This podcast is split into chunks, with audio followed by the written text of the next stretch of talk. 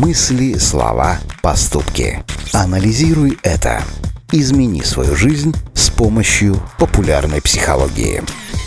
Знаменитый психолог Эрик Берн однажды описал интересную методику поглаживаний. Согласно его исследованиям, младенцы нуждаются в физическом контакте.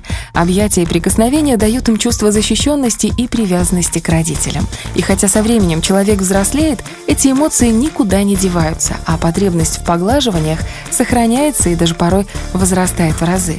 Анализируй это. Оказывается, когда нас обнимают, целуют или поглаживают, мы на несколько мгновений возвращаемся в младенчество.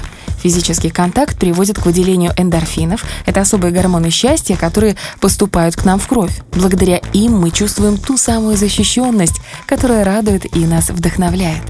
Вспомните любую стрессовую ситуацию, ведь именно в эти моменты нам так важно, чтобы кто-то поддержал нас и физически показал, что он рядом. Как и в детстве, мы хотим оказаться под чьей-то опекой, и когда это происходит, мы начинаем больше доверять этому миру. Анализируй это. Правда, повзрослев, мы забываем об этих эмоциях, но им на смену приходят другие поглаживания, словесные. Похвала по поводу успешно выполненной работы, признание в любви, оценка вашего внешнего вида – все это приносит радость и теплом отзывается в душе.